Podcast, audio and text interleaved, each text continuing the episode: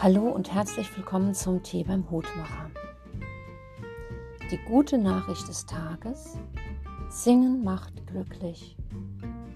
Das habt ihr wahrscheinlich alle schon gewusst. Ich möchte es aber trotzdem heute nochmal sagen.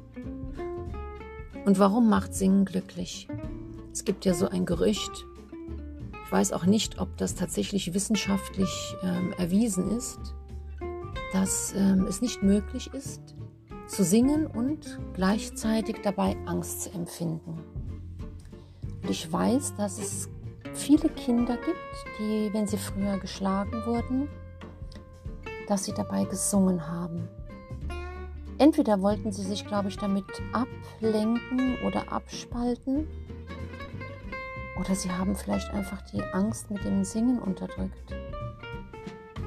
Ihr könnt es ja mal ausprobieren, wenn ihr das nächste Mal Angst habt und dann singt ihr was. Aber warum macht eigentlich Singen glücklich? Singen macht deshalb glücklich, weil beim Singen Glückshormone ausgeschüttet werden. Und zwar Serotonin und Beta-Endorphin und Oxytocin. Und ähm, weil diese Hormone ausgeschüttet werden, deswegen geht es dem ganzen Körper besser. Und die Abwehrkräfte werden gestärkt.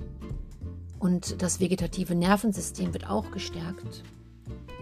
Für den Kreislauf ist Singen total gut. Schon allein deswegen, weil man eine ganz andere Haltung einnimmt und eine andere Art zu atmen hat.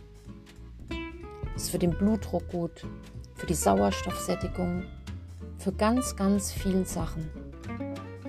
Und angeblich ist Singen auch lebensverlängernd. Ähm, das Institut für Musikpädagogik äh, der Johann Wolfgang Goethe Universität in Frankfurt die haben eine Studie gemacht. Und da wurden Speichelproben von Kirchenchormitgliedern genommen. Und nach der Chorprobe waren die Anzahl der Immunglobuline A stark angestiegen. Und Immunglobuline A sind Eiweiße, die zum Immunsystem des Körpers gehören. Die bilden zum Beispiel an den Schleimhäuten einen Schutz gegen Krankheitserregern. Und wenn die Chormitglieder aber nur Musik vom Band gehört haben, und dann blieb die Anzahl der Antikörper unverändert. Das ist doch total interessant.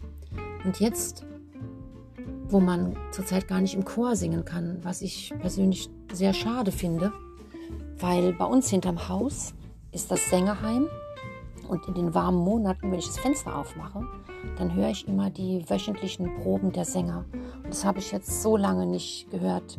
Und auch das Zuhören hat mich schon ein bisschen glücklich gemacht. Deswegen möchte ich euch animieren, singt doch einfach mal zu Hause. Singt so laut, dass alle Nachbarn es hören. Es geht mir gut, merci, chérie. Es ist total egal, was ihr singt. Habt ein schönes Osterfest und bis bald.